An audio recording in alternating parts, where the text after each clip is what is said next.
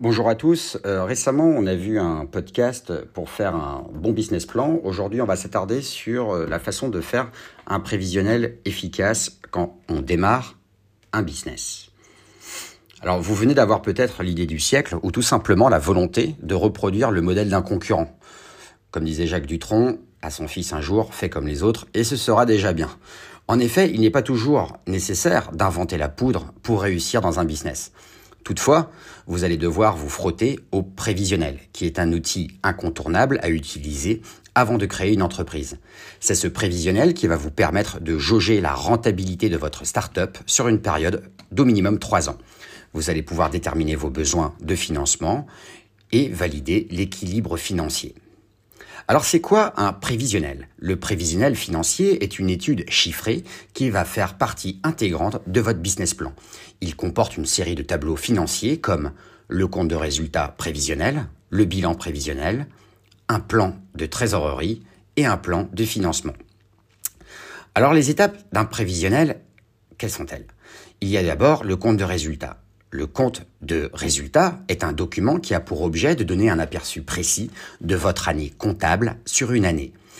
Le compte de résultat englobe les charges et les produits de l'entreprise. On additionne les recettes d'un côté et les dépenses de l'autre. Et on détermine ensuite le bénéfice ou les pertes. Il y a ensuite les soldes intermédiaires de gestion qu'on peut appeler également les SIG. Les soldes intermédiaires de gestion sont des outils qui permettent d'analyser le résultat de l'entreprise.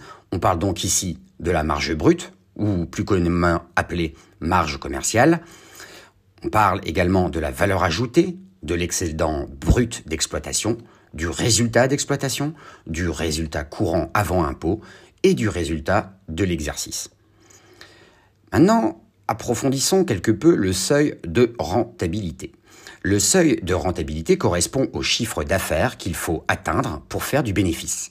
C'est en quelque sorte l'indicateur du niveau d'activité qui va vous permettre, grâce à la marge réalisée, d'avoir les moyens de payer vos charges fixes ou vos charges structurelles. Maintenant, regardons le plan de financement. Le plan de financement est tout simplement un document qui montre les besoins financiers de votre start-up à ses débuts et sur trois exercices avec les ressources financières en contrepartie. Le plan de financement vise à équilibrer les besoins et les ressources de l'entreprise. En général, il y a deux plans de financement. Un plan de financement initial et un plan de financement sur trois exercices. Il faudra donc s'assurer que les apports des associés correspondent d'une part au statut de l'entreprise, d'autre part que le montant de l'emprunt sera en rapport avec les apports des associés, environ 30% du financement global. Il faudra s'assurer aussi que les distributions de dividendes soient répertoriées dans le plan de financement et que les ressources financières couvrent bien les besoins avec un surplus afin d'anticiper des dépenses non prévues. Le plan de trésorerie. Le budget de trésorerie est crucial dans le cadre d'un business plan. Il est un indicateur qui doit figurer sur le dashboard. Il permet de visualiser rapidement la situation financière, c'est-à-dire les besoins et les ressources de trésorerie, ainsi que la trésorerie disponible à la fin du mois. Une variation mensuelle négative indique un mauvais signe sans être spécialement alarmant.